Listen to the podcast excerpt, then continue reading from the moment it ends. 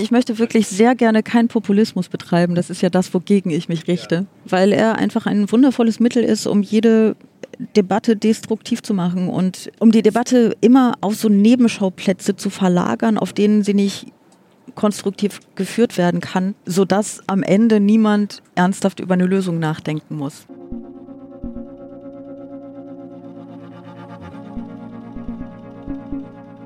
Unterwegs mit Sara Bosetti. Und das hört sich sehr italienisch an und irgendwie ist es das auch, zumindest mal gewesen, denn Sara hat immerhin zweimal für längere Zeit in meinem absoluten Lieblingsland gelebt. Deswegen hatten wir natürlich auch gleich eine richtig gute Connection und haben ein wunderbares Gespräch angefangen, das dann, das muss ich heute mal sagen, immer etwas politischer wurde. Politik ist jetzt nicht ganz so mein Steckenpferd. Das heißt, ich habe sehr viel gelernt und ich glaube, der eine oder die andere wird heute auch sehr viel lernen über Ansichten, über Klima und über Humor. Naja, manchmal ist der Humor dann Kabarett und wenn es nicht Kabarett ist, dann ist es Comedy. Also es war viel dabei. Hört selber rein. Eine neue Folge unterwegs mit Sarah Bosetti. So, äh, dann können wir eigentlich loslegen. Ja. Es ist ja hier, wie immer, ähm, mein lieber Gast, äh, deren Namen ich noch nicht gleich verrate, ähm, wir sind so authentisch, wir sind in der Bahn unterwegs mit äh, jeder Menge Hintergrundgeräuschen und eventuell auch dem einen oder anderen kleinen Kind, äh, was schreit. Ich bin heute hier unterwegs mit ähm, der wunderbaren Sarah Bosetti. Herzlich willkommen. Vielen Dank. Hallo. Ich habe mich als allererstes gefragt, ähm, ob du italienische Wurzeln hast. Ich hätte das googeln können, ganz klar, aber ich wollte es mir von dir sagen lassen. Äh, ich habe mich das auch schon gefragt. Und? Viel mehr kann ich dazu können. Doch, äh, ja, ich habe italienische Wurzeln, da liegen aber ein paar Generationen zwischen. Und ich bin nicht so gut in Sachen Stammbaum, dass ich dir jetzt runterbeten könnte, wie viele Generationen ähm, und wann welcher Teil meiner Familie woher gekommen ist. Ich habe den Hang, das zu vergessen. Ähm, aber da gibt es italienische Wurzeln, ja. Hast du irgendeine Verbindung zu Italien? Und wenn es nur die Urlaubsebene ist, das ist so ein schönes Land, so eine tolle Sprache, so Es ist ganz Essen. toll, ja. Also ich, ich habe da äh, zweimal ein, ein paar Monate gewohnt. Ähm, das habe ich gemacht. Ich habe mal äh, vier Monate auf Sardinien gewohnt oh, und ich habe mal drei Monate in Venedig gewohnt. Auch schön genau. Äh, das habe ich gemacht, aber das war jetzt sozusagen nicht familiär vorgegeben, sondern das ist so von selber passiert. Ich bin im letzten Sommer äh, das erste Mal auf Sardinien gewesen ja. und ich weiß nicht, das wievielte, oft, äh, das wievielte Mal in Venedig. Wie lustig. Mhm. Und beides tolle Städte ähm, oder beides tolle Orte. Ähm, ich ich hätte mich jetzt gerade gefragt, wie ist das in, die, in, Venedig zu leben? Weil Venedig ist ja nun schon tatsächlich speziell. Also es ist sehr, sehr klein, sehr, sehr viel Wasser, sehr, sehr viele Touristen. Und ich glaube, man geht ja nach Venedig, weil man ein Ziel hat, man möchte da einen Tag verbringen, um X und Y zu machen. Aber dort zu leben muss doch spannend sein. Es ist, ähm, ja, es ist interessant, weil Venedig einfach auch spätestens um Mitternacht tot ist. Ja weil das natürlich eine wahnsinnig touristische Stadt ist, aber wie du schon sagst, es sind so Tagesausflügler, die dahin kommen. Die sind abends wieder weg. Das heißt, es gibt in Venedig auch kaum richtiges Nachtleben. Ich habe da in der Bar gearbeitet. Ähm, und wenn wir dann zugemacht haben, dann gab es eigentlich nur noch eine Möglichkeit danach, Party zu machen. Das war deine Bar? Es war mein, nee, nee, nach, nachdem wir geschlossen so, haben, wenn wir okay. quasi noch irgendwo hingehen wollten, dann musste man irgendwie äh, zu irgendeinem unscheinbaren Hauseingang. Da war so eine ganz kleine Tür, da ging man so einen ganzen äh, langen, äh, lang, äh, einen langen Gang entlang. Ähm, dann mussten wir irgendwie dritte Tür links und dann plötzlich öffnete sich ein großer Raum und da waren alle Leute, die vorher in Bars gearbeitet haben und ein, zwei Leute, die sich dahin verirrt haben auf irgendeine Art und Weise und haben da noch zusammen gefeiert. Das war der einzige Ort in ganz Venedig meines Wissens, in dem man äh, irgendwie nachts tatsächlich noch feiern hört konnte. Sich, hört sich fast schon cineastisch ja. an. Also es sind, äh, ja, da leben natürlich auch einfach Menschen, ne? aber ähm, ich glaube nicht so viele junge Menschen ähm, und es ist eine touristische Stadt auf eine seltsame Art und Weise. Ja. Darf ich fragen, zu welcher Jahreszeit du da gelebt hast? Ich war da von so über den Sommer. Ah, über den Sommer, okay. Ich also, war da von, glaube Anfang Juni bis Ende September irgendwie sowas. Dann ist es natürlich äh, fast unerträglich heiß da. Ne? Ich habe nämlich im letzten, als ich das letzte Mal da war, habe ich die andere Seite Venedigs mir mal angeguckt. Also ich bin über den Lido gefahren und dann wird es ja, ja fast ghettoartig. Also da gibt es ja wirklich äh, Ecken in Venedig, von denen man nicht glauben würde, dass es die in einer Stadt wie Venedig gibt. Dann diese einzelnen Inseln, wo auch, glaube ich, irgendwelche Quarantänekliniken aus dem Zweiten Weltkrieg gewesen sind, wo, und, und noch, noch viel früher, wo, glaube ich, die Cholera Zuhörer äh, ausgemerzt werden sollte. Also Venedig ist finde ich deutlich interessanter, als man es eh schon glaubt, dass es ist. Ja, ich finde da zu wohnen auch ähm, also was heißt auch wohnen? Ich habe da jetzt nicht jahrelang gelebt und bin der große Profi. Es ist auch schon ziemlich lange her inzwischen, aber ähm, ich habe da in einer WG gewohnt äh, mit Leuten, die da halt studiert haben und es gibt eine wahnsinnige ähm, Wohnraumknappheit für vor allen Dingen Menschen, die jetzt nicht so viel Geld haben. Das heißt, du wohnst da nicht einfach in der WG und teilst dir eine Wohnung, sondern du, du teilst dir auch ein Zimmer. Also ich hatte schon Glück, dass wir oh, wow. quasi nur zu zweit in einem Zimmer ja. waren und dass ich eine ganz tolle Zimmernachbarin hatte. Aber da ist es so Zwei-Bettzimmer, Drei-Bettzimmer, ist da völlig normal, war da normal. Ich weiß es nicht, es ist wahnsinnig lange her.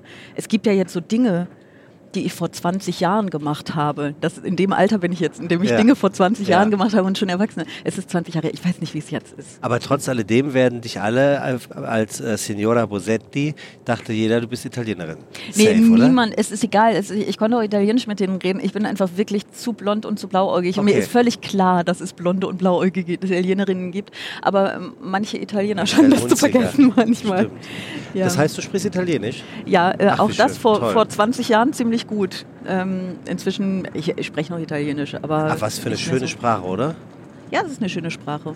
Also, ich bin gleich zu Beginn äh, wunderbar abgestreift für all diejenigen, äh, die hier zuhören und jetzt eventuell nicht wissen sollten, ähm, wer Sarah Bosetti ist. Da würde ich noch mal ganz kurz hinten draufhauen und ein bisschen nachhelfen. Ähm, ich könnte jetzt erzählen, äh, dass sie auf Lesebühnen und Kabarettbühnen auftritt. Das würde ihr aber überhaupt nicht gerecht werden, denn äh, sie ist vor allem ähm, eine wöchentliche Kolumnistin bei Radio 1 und erscheint auch einmal in der Woche mit einem Podcast, Extra 3, Bosettis Woche im NDR und und ähm, ich glaube, das weiß nun wirklich jeder oder jede. Bosetti will reden, Kurzvideos im ZDF, ähm, wo du wirklich ähm, kein Blatt vor den Mund nimmst und wo ich mich gefragt habe, so in der Vorbereitung auf unser heutiges Gespräch, liest du das von einem Teleprompter ab?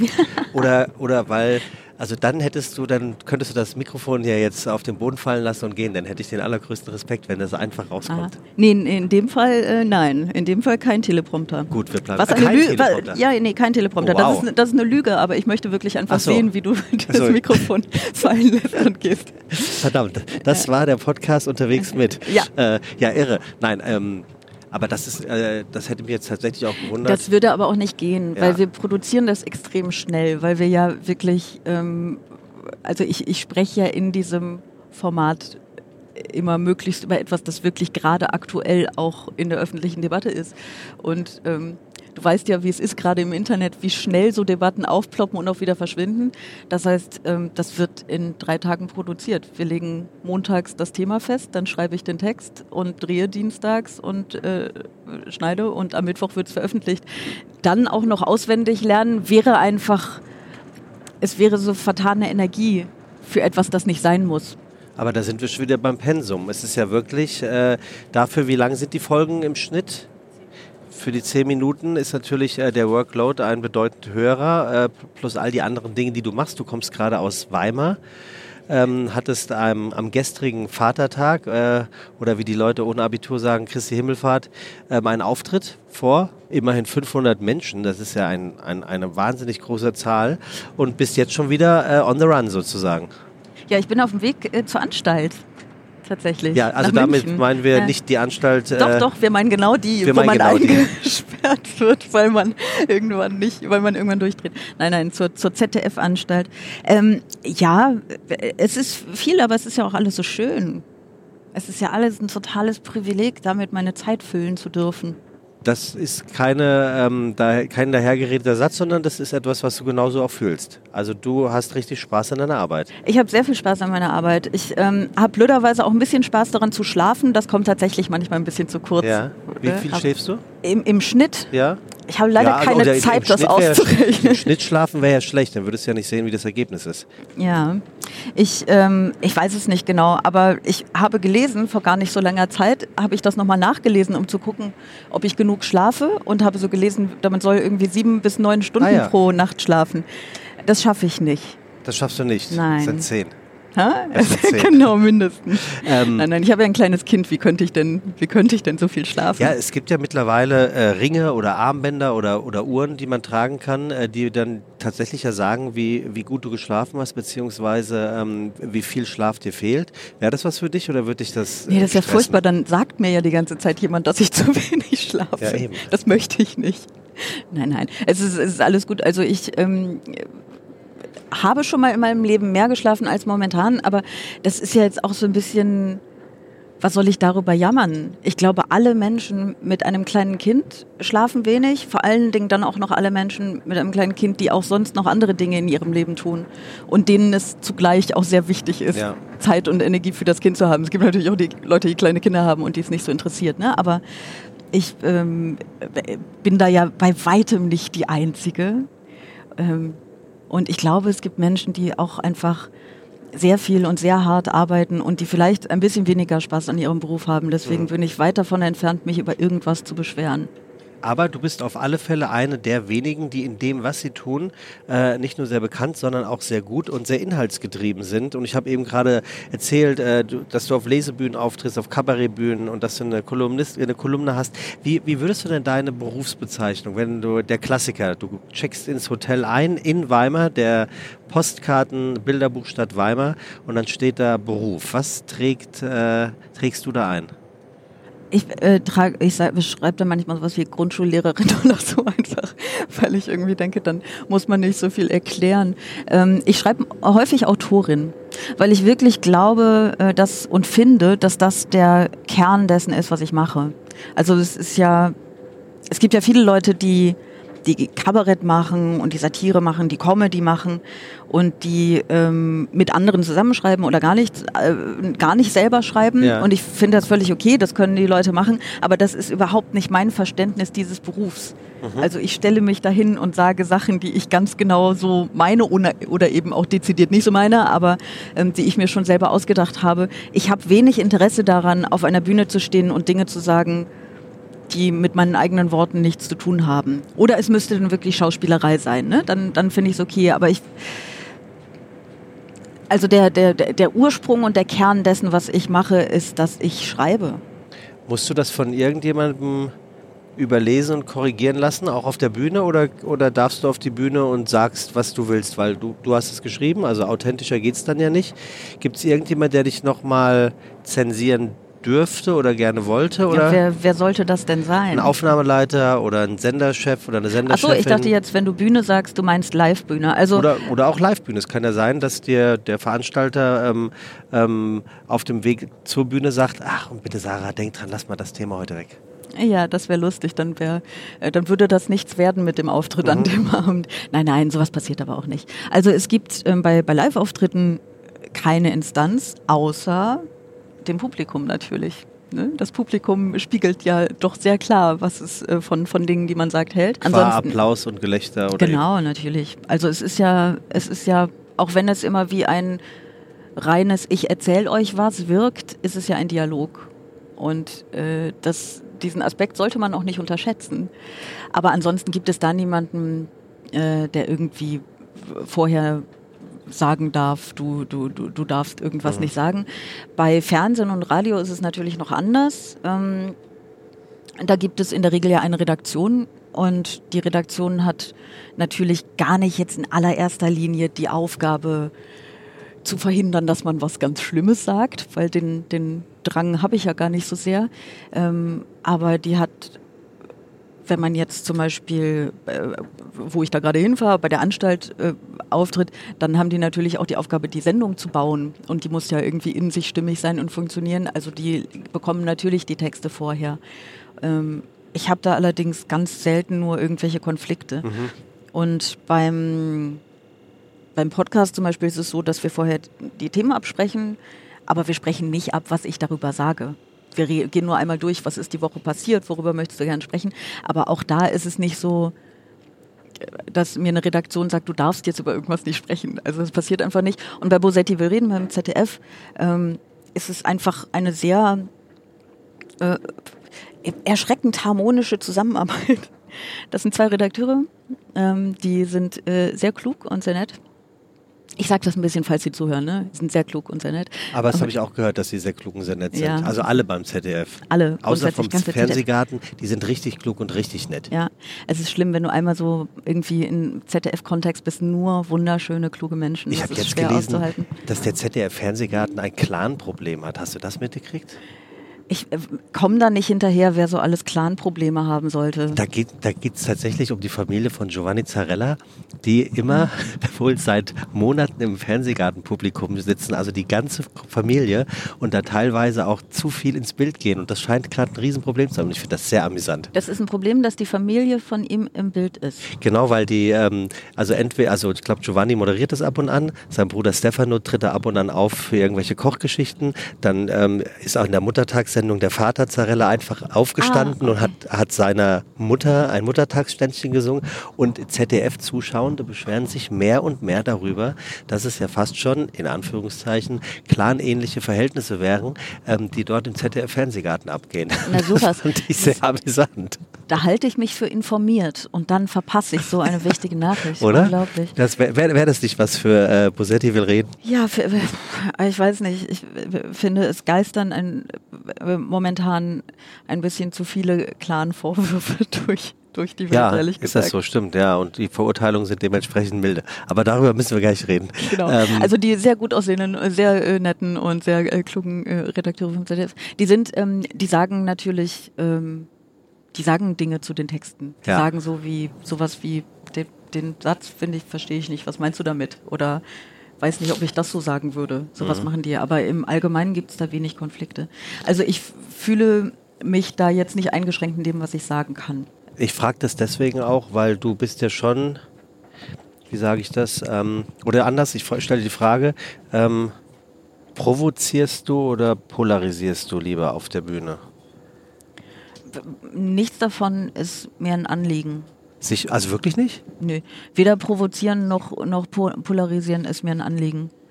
Ich glaube, dass das äh, passiert natürlich, ähm, sobald man sich zu politischen Themen äußert, mit einer gewissen Ehrlichkeit ähm, und vor allen Dingen mit einem Versuch zu differenzieren. Dann passiert das, glaube ich, sehr schnell. Aber warum sollte, also ich finde Provokation um der Provokation willen furchtbar langweilig. Und für Polarisierung gilt ja so ein bisschen dasselbe. Aber du gehst doch bei vielen Dingen, die du tust, ähm, schon von Anfang an kannst du davon ausgehen, dass es, ein, dass es eine, eine heftige Gegenmeinung dazu geben wird, beziehungsweise, um es sehr dramatisch auszudrücken, es Hasskommentare an der einen oder anderen Stelle mal wieder geben wird. Also das ist ja etwas, was dir leider oft widerfahren ist, beziehungsweise vielleicht kann man aus dem leider ein Gott sei Dank machen, weil du daraus ja sozusagen aus der Scheiße Redegold zumindest machst oder geschriebenes Gold machst, indem du ähm, es in, in, in, in lyrische, nette Worte sozusagen ähm, katalysiert hast. Das heißt, würde, würdest du dich jetzt von Anfang an auf eine Bühne stellen oder vor eine Kamera und würdest nicht darüber reden, worüber würdest du dann reden?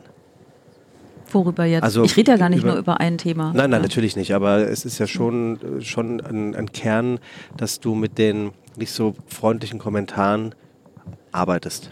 Ach so, ja, wobei das, äh, also mein letztes äh, Buch das glaube ich vor drei oder vier Jahren rauskam und Programm, ne? Das war, da habe ich tatsächlich Liebeslyrik aus mhm. Hasskommentaren Tolle gemacht. Idee und, übrigens, äh, also wirklich. Schön, es, es, hat auch sehr viel Spaß gemacht. Es ist wie es als würden Blumen aus einer Maschinenpistole kommen.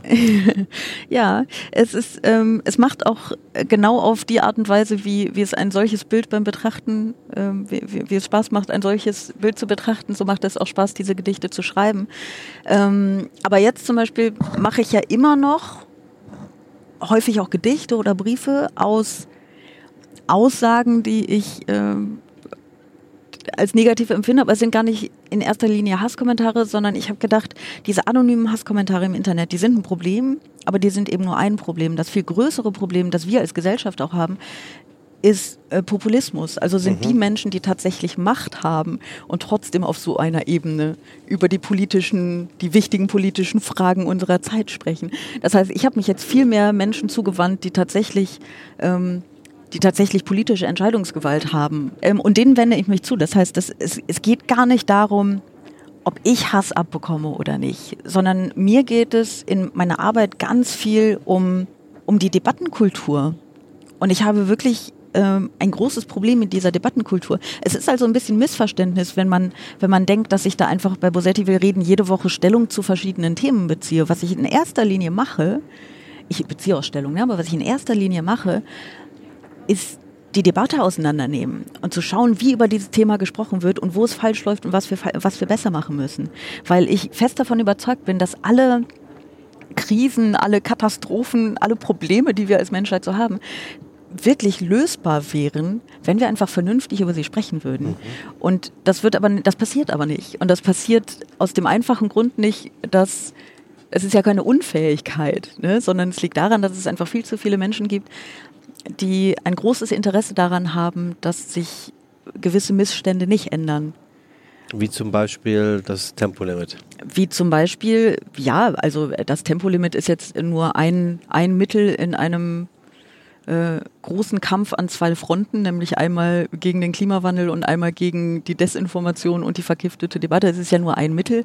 Das Problem, das dahinter steht, ist ja größer. Aber der Klimawandel, der menschengemachte Klimawandel auch wäre ein komplett lösbares Problem, wenn man ihn einfach vernünftig angehen würde. Aber ich meine auch sowas wie, ähm, wie das Patriarchat zum Beispiel. Es gibt sehr viele Menschen natürlich, ähm, zu einem großen Teil Männer allerdings auch Frauen, die sich in diesem System, so wie es jetzt ist, ganz wundervoll eingerichtet haben und die kein Interesse daran haben, dass sich da groß etwas ändert. Ich habe, ähm, habe ich auch schon öfters hier in dem, in dem Podcast erwähnt, ähm, weil dieses Thema ja allgegenwärtig ist absolut zu Recht und absolut zum Glück. Ich glaube, dass sich das, die Probleme in Anführungszeichen von alleine lösen werden. Und zwar, weil die, Tag, die, die, die Welt meines Erachtens jeden Tag ein Stück besser wird, weil die Generationen nachrücken und die vermeintlich viel richtigeren Dinge tun. Aber es dauert natürlich ein bisschen. Und ja. äh, wenn, wenn man, weil du gerade gesagt hattest, deiner Meinung nach ein total lösbares Problem.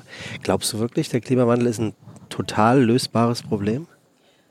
Oder der bevorstehende? Also wäre er, wenn wir vernünftig handeln würden. Es gibt ja genug Ideen.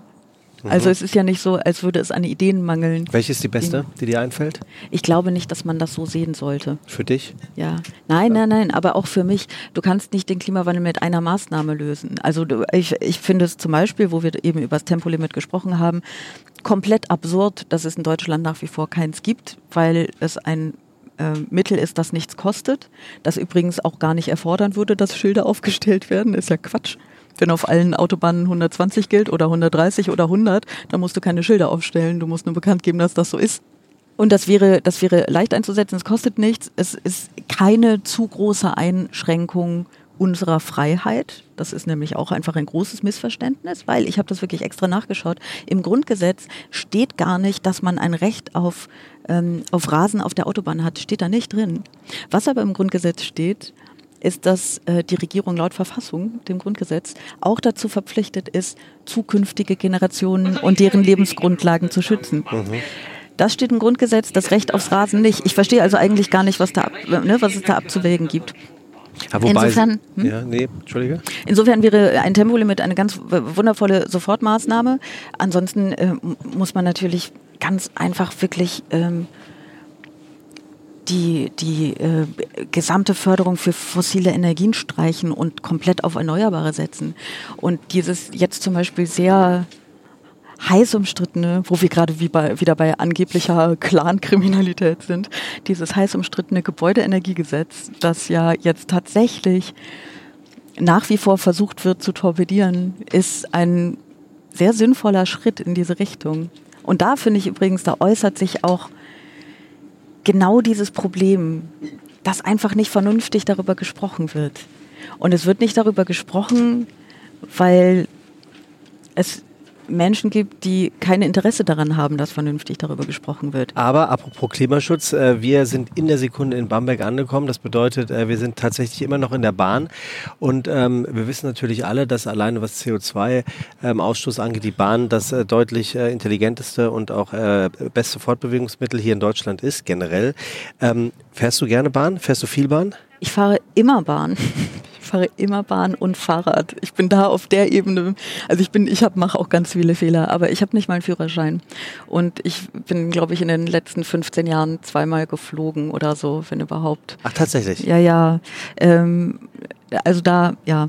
Und was bist du für ein, für ein, ein was für ein Bahnfahrertyp bist du? Äh, nimmst du dir äh, Dinge mit, um sie dann zu äh, verspeisen und äh, eine, eine Kanne Tee oder kaufst du dir die Dinge hier oder brauchst du gar nichts? Doch, ich brauche was. Ich bin, ich bin so, ich kann alles in der Bahn. Ich kann ähm, arbeiten, ich kann schlafen, mhm. ich kann essen, trinken, lesen. So, ähm, ich bin glücklicherweise sehr ähm, also es gibt ja Menschen, ne, denen dann, denen dann übel wird oder so, wenn sie lesen oder irgendwas, so bin ich gar nicht. Ja, stimmt. Das wäre auch noch nie ja, passiert. Das wäre auch ganz wieder. schlimm für mich. Hört man immer wieder, oder? Aber für mich ist Bahnfahren super. Also es ist jetzt wirklich, selbst wenn ich jetzt einen Führerschein hätte und eigentlich gerne Auto fahren würde, wäre Bahnfahren für mich einfach sehr viel besser, weil ich, weil ich auch einfach arbeiten kann. Ich habe aber zum Beispiel irgendwann vor vielen Jahren mich mal mit äh, einem ich glaube, er war Opernsänger oder so unterhalten. Und er hat gesagt, ich muss immer Auto fahren, weil ich kann nur da arbeiten. Und mhm. da ist mhm. mir mal aufgegangen, dass es schon sehr von der Arbeit abhängt, weil wenn er jetzt proben möchte in, im, im Zug, kommt das wahrscheinlich nicht nur im Ruheabteil nicht so gut, wenn nee, er dann anfängt.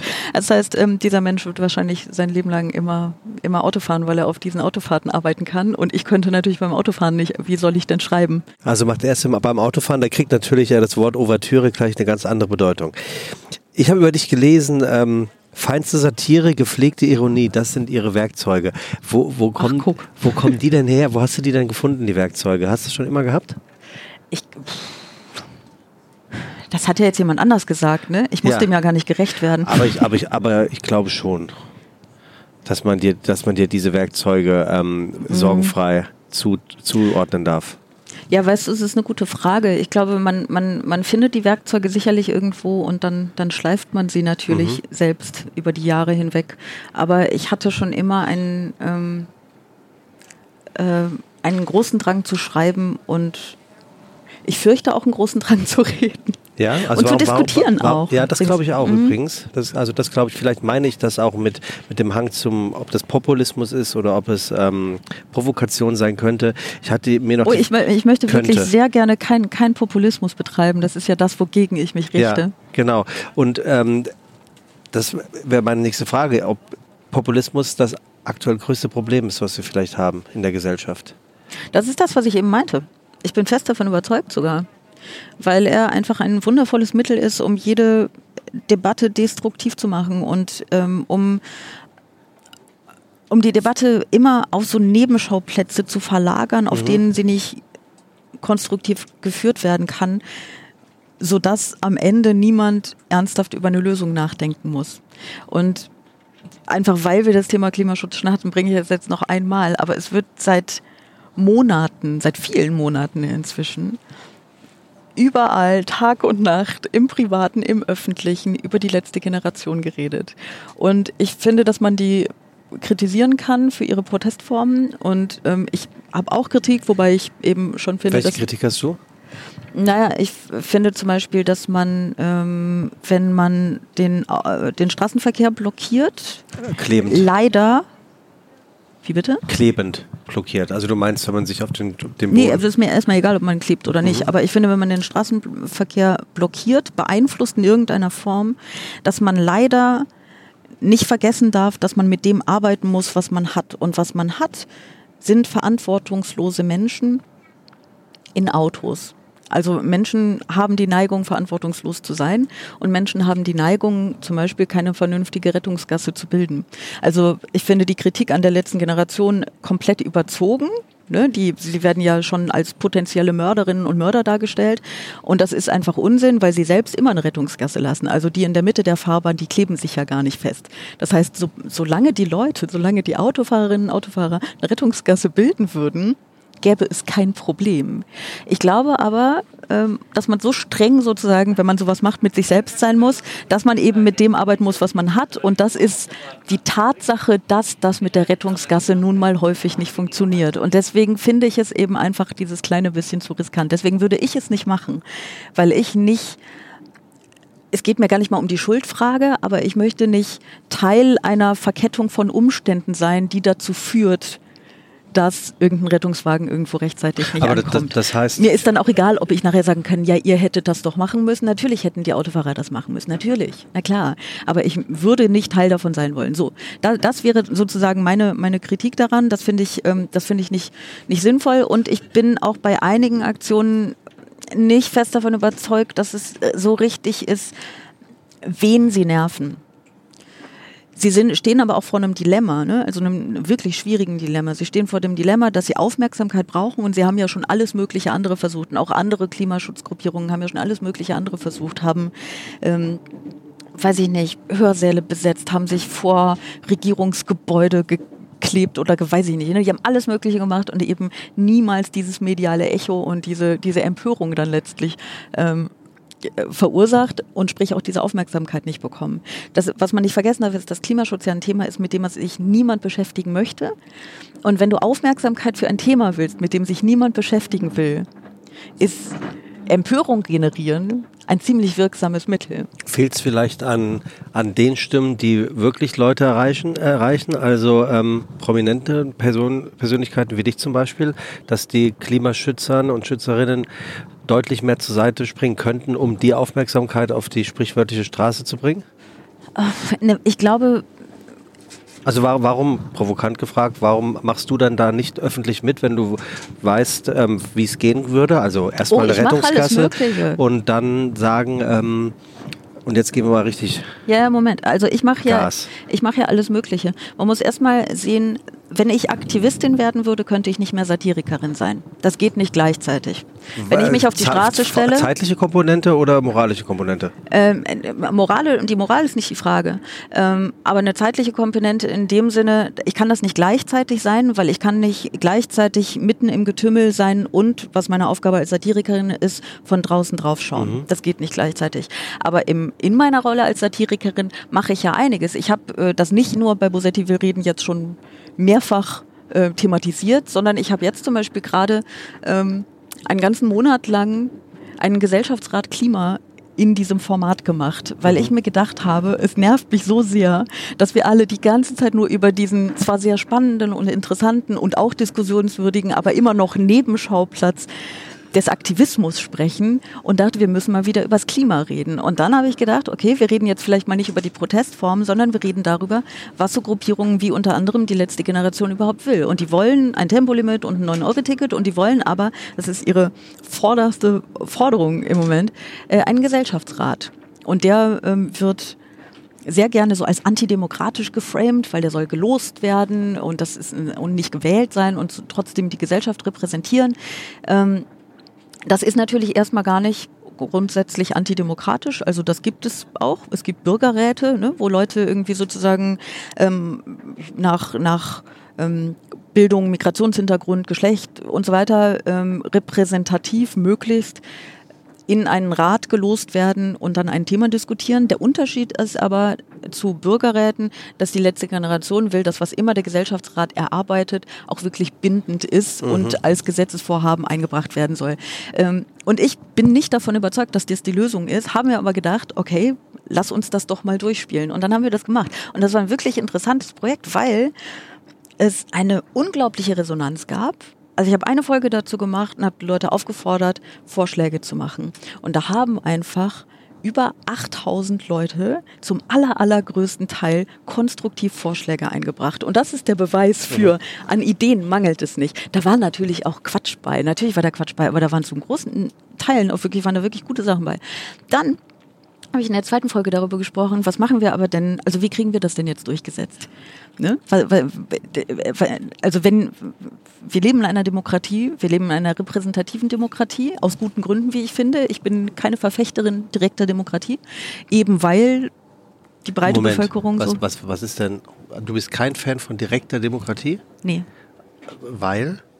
Na, direkte Demokratie würde ja bedeuten, wir haben keine, äh, wir, wir, haben keine Repräsentantinnen und Repräsentanten mehr, sondern alles wird per Volksentscheid entschieden. Okay. Mhm. Und ähm, das ist irgendwie verlockend, hat aber, also man weiß das ja, ich erzähle euch jetzt allen, die zuhören, nichts Neues. Ne? aber schon. es hat eine, okay, Tatsächlich. Ich, lerne, ich lerne gerade was. Das ist einfach, das ist einfach ähm, erstens ein Problem der Expertise, ein bisschen. Ne? Also sehr viele Menschen ähm, wissen über viele Vorgänge nicht genug. Sie müssten sehr viel mehr Zeit investieren, wozu viele Menschen ja gar nicht bereit sind. Also direkte Demokratie ist für die Bevölkerung sehr viel anstrengender, weil du dich ständig mit jedem einzelnen Thema auseinandersetzen musst. Und die breite Bevölkerung ist einfach viel empfänglicher und viel anfälliger und angreifbarer durch Populismus und Manipulation. Das heißt, ich bin kein Fan von direkter Demokratie. Ich finde die repräsentative Demokratie schon sehr sinnvoll. Ähm, aber wir haben ja jetzt das Problem, dass wir eine Regierung haben, die sich tatsächlich nicht ans Grundgesetz hält, indem sie nicht ausreichend Klimaschutzmaßnahmen durchsetzt. Was also machen wir? Wie weit darf man gehen? Darf man sagen, ja, Klimaschutz ist aber wichtiger als die Demokratie, ja oder nein? Ähm, und da ist das passiert, was immer passiert, wenn man über Klimaschutz spricht. Ideen gibt es ganz viele, aber sobald die Frage kommt, na, wie kriegen wir denn das jetzt hin, dass es wirklich umgesetzt wird, dann wird dann wird die Debatte absichtlich eskaliert. Ich weiß nicht, ob das ein richtiger Satz ist, aber ist egal. Ne? Also es wird einfach absichtlich wieder darüber diskutiert, dass in diesem Fall die Bosetti was ganz Schlimmes gesagt hat, damit nicht darüber gesprochen werden muss, was wir denn jetzt tatsächlich konkret tun. So. Und dann ähm, habe ich noch eine dritte Folge gemacht und in der dritten Folge habe ich genau das thematisiert, nämlich diese Eskalation der Debatte, die vergiftete Debatte, die ja um gerade die letzte Generation auch wild tobt. Und da kann man drüber sprechen, ob sie nicht ein bisschen Mitverantwortung dafür hat, weil ihre Aktionen wirklich sehr ne, streitbar sind, sagen wir mal. Ähm, aber das passiert ja mit Absicht, dass diese Debatte äh, so geführt wird, wie sie geführt wird. Und ich habe die Leute gefragt, was habt ihr für Vorschläge? Und wir sind aber nicht wirklich zu einem befriedigenden Ergebnis gekommen, weil darauf letztlich niemand, niemand eine Antwort hat. Also kamen ganz viele Vorschläge wie wir brauchen ein Schulfach Klimaschutz oder wir brauchen ein Schulfach Medienkompetenz, damit die Leute darüber im Bilde sind, wie die Manipulation in, in sozialen Netzwerken und in Medien, wie das passiert. Nur ich glaube wirklich, was die Klimakrise von anderen Krisen unterscheidet, ist dieser Zeitdruck wir können ja jetzt nicht die Leute, die jetzt zur Schule gehen, äh, dazu bringen, sehr medienkompetent zu sein und dann in 10 oder 20 Jahren sind sie dann total geschult darin. Man muss ja die Leute erreichen, die jetzt auch wirklich mhm. Entscheidungen fällen, die jetzt im Wahlalter sind, die jetzt auf politisch wichtigen, äh, die jetzt politisch wichtige Ämter ähm, äh, bekleiden. Naja, und dann gab es noch die vierte Folge, nur um, den, um das abzuschließen, dem, ähm, in, in der ich einen, einen offenen Brief an die Bundesregierung geschrieben habe mit der Forderung, sie soll bitte ihren Job machen. Ich finde es nämlich wirklich krass eigentlich, wenn man mal drüber nachdenkt, dass wir darum betteln müssen, dass die Bundesregierung ähm, die Lebensgrundlagen unserer Kinder schützt. Ich meine, wie verschoben ist eine Debatte? in der man darum als Bevölkerung betteln muss. So komplett absurd.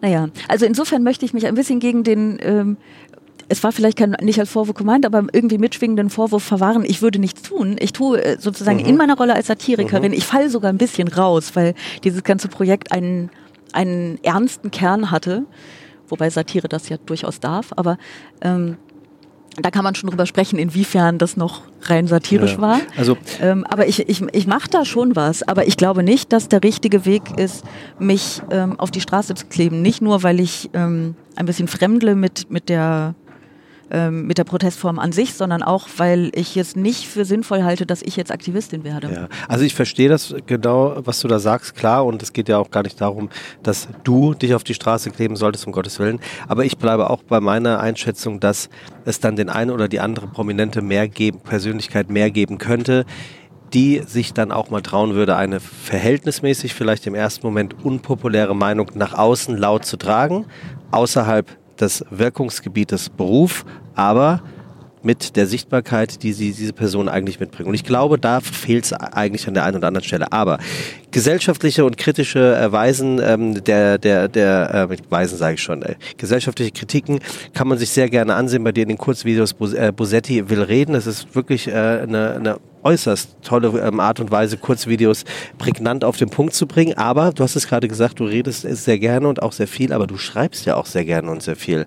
Und du hast vier, wie, wie viele Bücher mittlerweile schon rausgebracht? Ähm, Moment. Vier? Also ich habe hier, fünf. ich habe hier, oh wenn Gott, ich eine Frau wäre, mein ja. schönstes Ferienbegräbnis. Ich bin sehr hübsch, das sieht man, ähm, das sieht man nur nicht so. Von einer, die auszog, das Scheitern zu lernen. Und ich habe nichts gegen Frauen, du Schlampe. Ja, das waren vier, aber es, es gibt ein neueres. Und es gibt sogar noch ein neueres? Genau, das heißt, ähm, wer Angst hat, soll zu Hause bleiben. Poesie gegen Populismus. Das ist das, wovon ich eben sprach. Irre. Ähm, was machst du lieber, reden oder schreiben? Ich glaube, das ist es klingt jetzt gemein, aber ich glaube, das ist nicht so eine gute Frage. Das klingt überhaupt nicht gemein. Weil das, das klingt ist, so ein bisschen Ich, ich finde die Frage übrigens auch nee, überhaupt nicht blöd, aber ich konnte sie, sie überhaupt nicht besser formulieren. Also sie drückt zumindest das raus, was ich wissen wollte. Ja, es, es klingt so ein bisschen, also äh, schreiben würde ich jetzt mal dann sozusagen mit Denken ersetzen und dann kann man das ja nicht fragen. Ne? Man kann ja dann fragen, äh, äh, redest du lieber oder denkst du? Also das, ich denke sehr gerne so, vorm nee. Reden und ob ich das nun vorher hinschreibe oder nicht, ist mir relativ egal. Ach, du meinst jetzt für Papier oder auf der Bühne? Ja, natürlich. Ah, guck mal, ich bin einfach sehr dumm und habe deine Frage nicht verstanden. Ähm, also ich habe, genau, also für, für die Zuhörenden vielleicht, wenn sie jetzt verwirrt sind, ich wollte damit eigentlich zum Ausdruck bringen der Frage, bist du lieber auf der Bühne sprechend oder bist du lieber am Laptop oder an der Schreibmaschine und schreibst ein Buch? Mhm. Das ist, ähm, das, das ist bei mir einfach sehr eng miteinander verwoben, weil diese ganzen Dinge, die in den Büchern stehen, die lese ich dann ja auch auf der Bühne vor. Mhm. Und ähm, da fließt auch von dem, was ich für Bosetti will Rede, Reden schreibe und diese ganzen Gedichte, die ich für die Bühne schreibe, die stehen halt dann alle in den Büchern. Das heißt, das sind keine voneinander getrennten Dinge. Was ich jetzt nicht weiß, ob ich, ist, ob ich in naher Zukunft einen Roman schreiben werde und würde. Ich glaube, wenn ich es tun würde, dann würde ich ihn trotzdem immer noch so schreiben, dass ich Spaß hätte beim auf der Bühne vorlesen. Mhm. Was für ein Thema könnte so ein Roman haben? Klassische Liebesschnulze?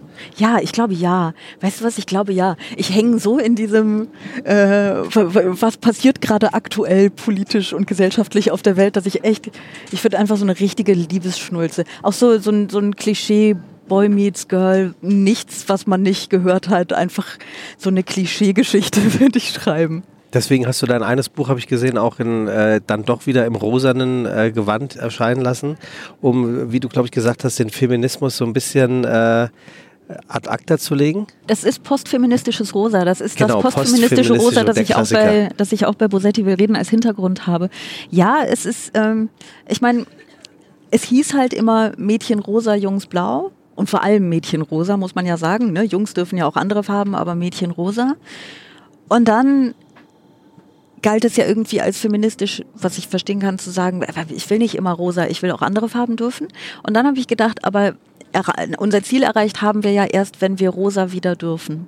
Deswegen ist es postfeministisches Rosa. Es ist ein bisschen optimistisch, weil wir ja noch gar nicht im Postfeminismus angelangt sind, aber man muss auch manchmal ein bisschen optimistisch sein. Wird der kommen? Also hast du, hast du, hast du Hoffnung für die Welt? Gesellschaftlich? Ja, ja, ich habe Hoffnung für die Welt, weil sonst sonst müsste ich ja, warum sollte ich sonst meinen Job machen? Naja, Oder? es kann ja sein, dass du ihn machst, um davon leben zu können. Oder um dein Kind zu ernähren. Und das kannst du einigermaßen. Dann würde ich, nein, den Beruf könnte ich nicht machen, einfach um Geld zu verdienen. Ich könnte andere Berufe machen, nur um Geld zu verdienen, aber den nicht. Bist du, bist du eine Ausnahme der Authentizität in der Kabarettwelt? Ich, also ich, ich äh, äh verallgemeinere diese Welt jetzt mal. Oder würdest du sagen, dass deine Kollegen und Kolleginnen gerade im Kabarett schon durch die Bank weg eigentlich authentisch sind? Weil der, der Comedy-Szene sagt man ja schon das ein oder andere Mal nach, dass es da äh, schon so ein bisschen das Opportunitäts, äh, das, ähm, das, ähm, na, jetzt habe ich das Wort vergessen komme ich gleich drauf. Also dass sich die eine, äh, das eine Fähnchen auch mal gerne mit dem Wind äh, äh, dreht was produziert oder was aus, aus, ausrichtet und die Rechnung am Ende zahlt? Äh, oder würdest du sagen, ähm, das unterscheidet sich gar nicht so? Äh, weder noch. Es gibt einfach, ähm, es gibt, ich bin nicht die Ausnahme und zugleich sind nicht alle authentisch. Also es gibt natürlich Leute, die es sind und es gibt Leute, die es nicht sind. Und ich glaube, dass man da nicht unbedingt den großen Unterschied machen muss, machen muss in der Comedy oder in der Kabarettszene, die ja auch ineinander übergeht, muss man sagen. Hm? Wie, wie kann man das unterscheiden? Ist die, ist die Kabarett-Szene eher etwas für die, ähm, jetzt groß gesagt, die, die Studierten das sagt man und so. Ne? Belesenen? Ne? Das sagt man so. Und dass Kabarett dann eben politischer ist. Ähm, ich glaube, dass es immer zu großen Teilen eine, eine Eigendefinition ist. Also ob Leute sich als Comedians mhm. betrachten oder nicht. Ähm, ich freue mich ja immer sehr über Inhalt. Ich freue mich aber auch darüber, lachen zu können. Ne? Also ich finde, ich bin kein großer Fan von Comedy. Für mich persönlich. Also ich würde bei den wenigsten Comedians würde ich mir denken, oder gucke ich mir jetzt den ganzen Abend an. Gibt es einen Comedian, Aber wo du denken würdest, da guckst du dir einen Abend an? Ja, auf jeden Wer Fall. Wer ist das zum Beispiel? Ähm, Thorsten Sträter, mhm. den ich auch privat sehr gerne mag und der einfach unendlich lustig ist und total toll. Und ich glaube, er würde von sich selber nicht sagen, dass er irgendwas anderes als ein Comedian ist. Ich weiß es aber nicht, aber er ist ja nun auch zum Beispiel Autor. Also aber er ist auch sehr ja tiefsinnig schon, ne? Also ich würde jetzt mal, er ist tiefsinniger als ein Kristall, würde ich jetzt mal sagen. Naja gut, aber okay, also okay, wenn du jetzt, wenn du jetzt Comedy als äh, Kristall definierst, dann mag ich keine Comedy. Ist, ist das nicht Comedy, was Kristall macht? Doch, bestimmt auch, aber ich meine, wenn du es darauf beschränkst, dann kann ich auch sehr viel klarer sagen, dann mag ich keine Comedy. Ja, okay. So, aber wenn man jetzt sagt, es können auch andere Leute, die einfach lustige Sachen machen, die jetzt nicht unbedingt politisch sind, das nennt man dann äh, Comedy Comedy ja. von mir aus, äh, dann, dann kannst du, dann kannst du Thorsten Sträter doch dazu zählen und der ist einfach ein toller und sehr lustiger Mensch und also mein Empfinden das kann ich mir auch zwei oder drei Stunden abends sehr gut anhören und sehr viel lachen. Mein Empfinden ist so ein bisschen, dass je älter die Comedians und äh, Comedian wie gendert man das? Comedians heißt ja, das dann, glaube ich. Äh, werden, ähm, dest, desto ähm, reich und auch nachhaltiger wird das Programm auch von den Themen her. Also so eine Caroline Kebekus zum Beispiel, die würde ich heutzutage fast schon in die Kabarett-Ecke mit zumindest reinstellen. Mhm. Viel, viel mehr, als man es früher jemals für möglich gehalten hätte. Ähm, würdest du mir da zustimmen? Weil äh, wäre man ja auch wieder so ein bisschen bei, bei meiner kleinen These zu sagen, dass die Welt jeden Tag ein Stückchen besser wird, eben weil die Leute älter, klüger und auch nachhaltiger in all dem werden, was sie tun. Hoffentlich. Also in dieser Zeit, in der ersten, weiß ich nicht, bei Caroline Kebekus, ja, die ist, ähm, da, da würde ich gar nicht unbedingt irgendeine ich würde sie gar nicht unbedingt in eine Schublade reinstecken wollen. Warum auch? Hat sie gar nicht verdient. Mhm. So, ne? Sie ist, äh, sie ist ja toll. Aber ähm, ob Menschen immer besser werden, je älter sie werden, da weiß ich es nicht so recht. Wieso? Ich finde das zu pauschal. Also ich finde zugleich dieses alten Bashing immer völlig, nee, das völlig, ja völlig doof. Nee, nee, aber, aber das ich, Gegenteil. Ich, ich, ich werde ja auch jeden Tag äh, klüger, weil ich sehe, dass die jüngeren Generationen die Dinge einfach besser und schneller anpacken und ähm, mir beibringen, dass ich bestimmte Dinge, die ich vermeintlich schon immer so gemacht habe, vielleicht gar nicht mehr so machen muss, müsste oder gar sollte. Ja, aber da bist du ja nicht unbedingt repräsentativ. Also es gibt ja auch die Menschen, die ähm, älter werden und dann überhaupt gar keine Lust haben, sich von jüngeren Generationen überhaupt noch irgendwas sagen zu lassen. Also ich denke manchmal so, wir, wir kommen ja auf die Welt und wir lernen die Welt, so wie sie zu dem Zeitpunkt ist. Wir kriegen sie beigebracht. Mhm. Ähm, und wir kriegen dann eben auch eine gewisse Sicht auf die Welt beigebracht. Zum Beispiel Mädchen tragen rosa, Jungs tragen blau und die Welt. Und Mädchen lassen sich von Jungs tragen oder gar nicht. Ne? Ähm, Mädchen lassen was? Lassen sich dann von Jungs tragen oder gar nicht. Also und auf den Händen tragen, meinst du? Ja. Also auch, kann ja auch romantisch sein. Ich trage dich auf den Händen. Ich meinte das jetzt aber als Bild nicht nur für tatsächlich äh, das, das physische so, auf okay. Händen tragen. Und dann haben wir die Welt irgendwann gelernt und halten uns eventuell für sehr klug und dann haben wir uns in der Welt, so wie sie ist, vielleicht ganz gut eingerichtet. Und dann kommen plötzlich neue Leute nach, die, als wir die Welt gelernt haben, noch Babys waren. Und plötzlich sind die erwachsen und sagen uns, hey Leute, warum guckt ihr eigentlich nicht ähm, aufs Klima und die Umwelt? Warum achtet ihr eigentlich nicht auf geschlechtergerechte Sprache? Warum muss ich eigentlich jetzt ähm, kochen, nur weil ich die Frau bin? Warum habt ihr, ihr anderen Frauen uns diese Rechte nicht erkämpft? Warum eigentlich nicht? Und das ist ja furchtbar nervig.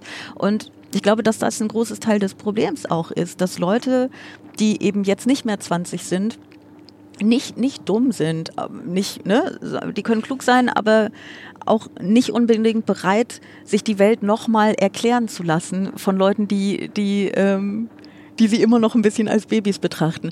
Das heißt, das, was du Klugheit nennst, ist in deinem Fall dann, was ja sehr äh, ehrenwert ist, ein, ähm, ein, eine Offenheit für für Neues und eine Bereitschaft, immer noch dazu zu lernen. Und wie gesagt, ich wollte das gerade sagen, ich bin absolut gegen dieses alten Bashing, ne? So, ach, alte Leute haben doch eh keine Ahnung, sind alle irgendwie senil und weiß ich nicht, finde ich, finde ich völlig unangebracht. Ich finde insgesamt nicht gut, wie wir mit den Alten in unserer Gesellschaft umgehen, vor allem Wer den ganz Alten. Alten. Wo fängt das an? Vor allem den ganz Alten, die wir dann in Heime abschieben, aber lass mich nur kurz den Gedanken zu, zu Ende führen. Das finde ich nicht gut, aber es ist ein Phänomen, das existiert, dass Leute, die sich einmal in dieser Welt eingerichtet haben und die einmal dann vielleicht auch gedanklich ein bisschen bequemer werden und, und ein bisschen sturer werden und keine Lust haben, sich die Welt nochmal erklären zu lassen, dass die eben nicht offen für das Neue sind. Und deswegen weiß ich eben auch nicht sicher, ob die heute 20-Jährigen die Welt in 20, 30, 40 Jahren dann immer noch besser machen oder ob sie dann ne, ob sie dann nicht auch so bequem werden. Und das ist aber eine, eine große Frage. Und ich habe eben im Grunde auf die Frage ja schon geantwortet mit dem, ja, ich habe Hoffnung für unsere Gesellschaft, weil wenn ich sie nicht hätte, müsste ich diesen, könnte ich auch diesen Beruf nicht machen. Ich habe da schon Hoffnung für. Ich glaube ja ähm, an das Gute im Menschen. Ich glaube, dass es nicht alleine ist im Menschen, aber dass es doch e-, existiert. Ich bringe meinen äh, Gästen immer ein kleines äh, Gastgeschenk mit. Und äh, das habe ich natürlich äh, mir auch bei dir nicht nehmen lassen. Und ähm, du stehst ja auf Poesie. Und es gibt, ähm, es gibt von der wunderbaren Marke, wir, können, wir kennen sie alle, die kleinen gel gelben Heftchen, die Reklamheftchen. Gibt es ähm, ein, ein Gedichtband für jeden einzelnen Monat? Und äh, da wir im Monat Mai sind und du ja nach München fährst, dachte ich mir, bringe ich dir den Mai mit. So, und das ist äh, mein, mein Geschenk an dich und es, es gibt ein Gedicht da drin, habe ich geguckt, ich glaube auf Seite 83, ähm, von dem ich dachte, dass es zumindest von der Überschrift her zu dir passen könnte. Vielleicht magst du mal äh, schauen. Ja, ich dachte mir, der Postillon, eine sehr große Satire-Zeitung, auf der einen. Schreibt man den nicht anders, den als er hier drin anders. steht? Ich wusste, dass du das sagen wirst. Oh, olle Klugscheißerin, Das war oder? mir wirklich klar. Ich hätte, alles darauf gewettet ähm, und Gott sei Dank hast du es auch gesagt. Und äh, das war meine Verbindung äh, zu dir, dass ich dachte, vielleicht ist äh, diese Sammlung äh, vom Wonnemonat, Wonnemonat Mai an Poesie genau richtig für dich. Ach, wie schön. Vielen Dank. Hast du mal drüber nachgedacht, ein Poesiealbum zu schreiben? Also ein Gedichteband? Ich habe ja ein Gedichteband geschrieben. Nee, aber ich meine jetzt nicht aus den Hasskommentaren in die Lyrik, Liebeslyrik, Ähm. sondern so richtig. Nochmal Ah, komplett. findest du das nicht richtig? Doch, ja? doch, finde ich. Mhm, ich ich ich merke schon. Ich merk schon. Ich habe Ich irgendwo, schon, hab, warte also Sekunde, ich habe irgendwo noch die Goldwaage. Ich finde sie ja, nur gerade Nee, nicht. ich merke schon. Du findest also meine Gedichte jetzt keine richtige Lyrik. Mhm. Dafür müsste ich wissen, was Lyrik ist. Hast du da Ja, eine Definition nee, ich mich? stimme dir ja zu. Ach so, gut. Nein, aber was meinst du mit, also dass Naja, ich so- einfach sozusagen die Hasskommentare oder die, die, die Zitate, auf die ich mich beziehe, nicht dazu schreibe, sondern nur Gedichte? Genau. Ah, bisher nicht, nee. Weil ich finde, das gefühlt gibt es das kaum noch. Gefühlt. Ähm, ja, ich glaube, das liegt vor allen Dingen daran, dass es kein breites Publikum dafür gibt. Ja. Also ich bin ja ein bisschen verwundert auch, dass ähm, überhaupt Leute das lesen bei mir. Wie bitte? Dass, dass es überhaupt Leute lesen bei mir und zu diesen Auftritten kommen. Aber Ach, jetzt, jetzt stapelst du aber tief. naja, nee, ja, nicht, dass überhaupt welche kommen, aber es ist, es ist schon, ähm, es ist schon im, wie ich finde, sehr schönen Sinne erstaunlich, dass das so ist.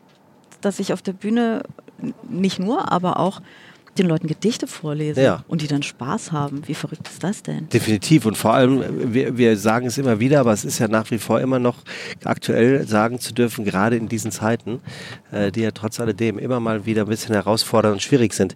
Ganz zum Schluss, ähm, liebe Sarah, weil die Zeit hier tatsächlich mal wieder wie äh, in der Bahn vergangen ist, habe ich diesen Fragebogen von Marcel Proust und ähm, mein Gast darf immer einmal Stopp sagen, wo ich mit meinem Kugelschreiber stehen bleibe und diese Frage wäre dann die letzte Frage für Ich heute. habe Angst. Das, äh, das ist ja- keine Frage. Stopp. So, das ist eine sehr schöne Frage. Ihre Helden in der Wirklichkeit. Ich bin gegen Heldenverehrung. Ich mag dich. Nein, du hasst mich, weil ich keine ordentlichen also, Antworten also Hass, gebe. Hass Zu ist nun wirklich ein sehr schweres Wort. Aber ich dachte, ich habe das schon gesehen. Bei Michel Abdullahi, bei Pierre M. Krause. Ähm, die haben dir immer was angeboten und du hast es denen sehr schwer gemacht. Das, du, hätt, du konntest das nicht einfach annehmen, sondern du hast das bei, dem, bei der veganen Mettwurst hast du gesagt, die schmeckt dir eigentlich zu sehr nach Fleisch. Äh, die Coca-Cola, die dir Pierre an, die ging nicht, weil du keinen Zucker nimmst. Ja. Die Frage hier ist jetzt blöd, weil was, was, was wäre richtig gewesen? Nein, es ist doch gut. Ich habe eine Antwort gegeben. Okay. Ich habe eine, was, was Sagst schon was ist, weil ich bin. Ihre Helden der Wirklichkeit ist deine Antwort? Ich bin gegen Heldenverehrung. Okay, das ist deine Antwort. Natürlich ist das meine Antwort. Gut, okay. Äh, Und warum? Das interessiert mich jetzt. Ach, ich äh, glaube, dass äh, die, die wenigsten Menschen das verdient haben, im positiven wie im negativen Sinne. Ich glaube, dass es gar, gar kein schöner Zustand ist, Heldin oder Held sein zu müssen. Meinst du nicht? Nein, glaube ich wirklich nicht. Ist doch toll, verehrt zu werden oder, oder als Idol nee, von jemandem Weißt du was, das glaube ich wirklich nicht. Ich nee? glaube das wirklich nicht. Ich Auch glaube, die Menschen unterschätzen wahnsinnig Begegnungen auf Augenhöhe. Begegnungen auf Augenhöhe sind das Beste, was es gibt auf der Aber Welt. Aber kann man mit einem Helden nicht auf Augenhöhe? Naja, ich glaube, dass äh, du als Heldin oder als Held, äh, dass dir das dann nicht mehr so häufig passiert. Und ich glaube, dass das nicht gut ist für dich und für deinen Charakter und für dein Wohlbefinden. Und ich bin wirklich sehr für Begegnungen auf Augenhöhe. Okay, dann äh, beschließe ich dieses äh, Interview, wollte ich schon sagen, diesen Podcast mit äh, nicht heldenhaften Worten, sondern damit, dass du hältst, was du versprichst. Also die Authentizität, die ich von dir erwartet habe, die hast du hier tatsächlich auf die Strecke gebracht. Mieses Wortspiel zum Schluss. Und äh, möchte dir ganz herzlich danken, liebe Sarah, äh, dass du dir die Zeit genommen hast, auf dem Weg nach München, äh, dich mit uns hier in der Deutschen Bahn zu treffen. Und ähm, das letzte Wort gehört natürlich dir. Falls du noch irgendetwas hast, dann hast du jetzt die Möglichkeit, das rauszuhauen. Haben Sie noch irgendwelche letzten Worte, die Sie sprechen genau. möchten? Nein, vielen Dank. Ich hatte viel Spaß. Das freut mich sehr. Und äh, dieser Podcast ist jetzt natürlich überall dort zu hören. Richtig, wo es Podcasts gibt. Wenn ihr schon dabei seid, abonniert sehr gerne diesen Podcast oder lasst ein paar Kommentare drunter. Ich würde mich sehr, sehr darüber freuen. Ganz herzlichen Dank, liebe Sarah. Danke auch. Das war die Folge mit Sarah und ich habe ja anfangs schon gesagt, dass es ein bisschen politischer werden könnte. Ich hoffe, es hat euch trotzdem genauso gut gefallen wie mir und ihr könnt es nicht abwarten, wenn die nächste Folge unterwegs mitkommt. Und hier eine wunderbare Überraschung für uns alle. Die nächste Folge kommt nicht erst in 14, sondern bereits in sieben Tagen. Dann mit Johannes Oerding. Der ist nämlich auf der schnellsten Tour Deutschlands unterwegs. Wir haben uns da einfach mal rangeheftet. Und was da alles so abgeht, ob wir gesungen haben und wenn ja, worüber, hört ihr in der nächsten Folge unterwegs mit Johannes Oerding. Ach ja, und mir.